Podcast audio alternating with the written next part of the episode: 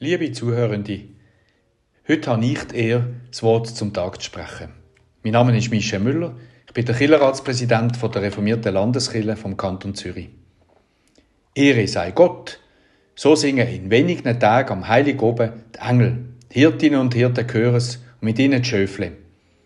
Ehre sei Gott in der Höhe und Friede auf Erden und den Menschen ein Wohlgefallen.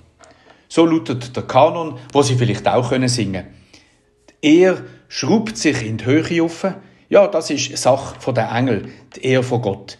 Die können singen und jubilieren und wir können allenfalls mitsingen mit wunderschöner Musik aus voller Kehle. Friede auf Erden, da wird es schon ein schwieriger. An Weihnacht wünschten wir uns das. Das idyllische Bild von der Krippe im Stall, von den Schöfle, den Hirten, den Engel, Ochs und Esel, Maria und Josef und das Kind in der Krippe. Ein Sehnsuchtsbild. Wenigstens an Weihnacht, am Heiligen Oben, soll ein bisschen Frieden werden. Aber so richtig geklappt hat es eigentlich nie. Schon damals nicht. Maria und Josef haben gleich aufbrechen, sind verfolgt worden, so erzählt uns die Bibel. Aber bis heute auch ist nicht Frieden auf der Erde. Gerade in diesen Tagen, in diesen Wochen, ist in unserer Nähe ein schrecklicher Krieg. Ein Krieg, der auch gerade im Namen vom Christentum geführt wird, wo eine Kirche unterstützt, Waffen segnet. Wir können es nicht verstehen. Friede auf Erden, ist das nicht zu viel versprochen? Und den Menschen ein Wohlgefallen? Was soll das heißen?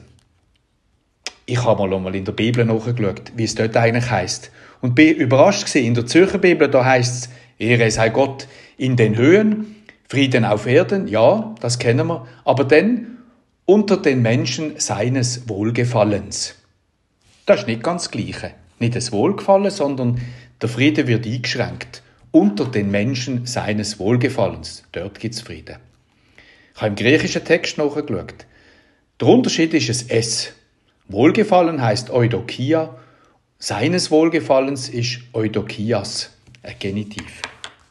Schränkt Gott also der Frieden ein? Nur dort, wo er will, was ihm gefällt, unter den Menschen, die ihm passen? Wäre irgendwie auch schade und nicht so eine richtig schöne Weihnachtsbotschaft. Mir gefällt darum die latinische Übersetzung noch besser. Dort heißt es einfach unter den Menschen bone voluntatis, den Menschen guten Willens. Ja, ein bisschen guten Willen braucht es doch, damit Frieden wird. Das ist wohl das Minimum. Aber zugleich können wir das alle.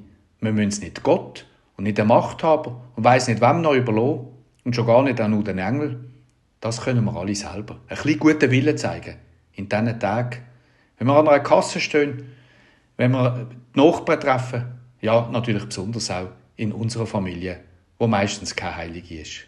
Aber ein bisschen guten Willen wünsche ich Ihnen zum Frieden.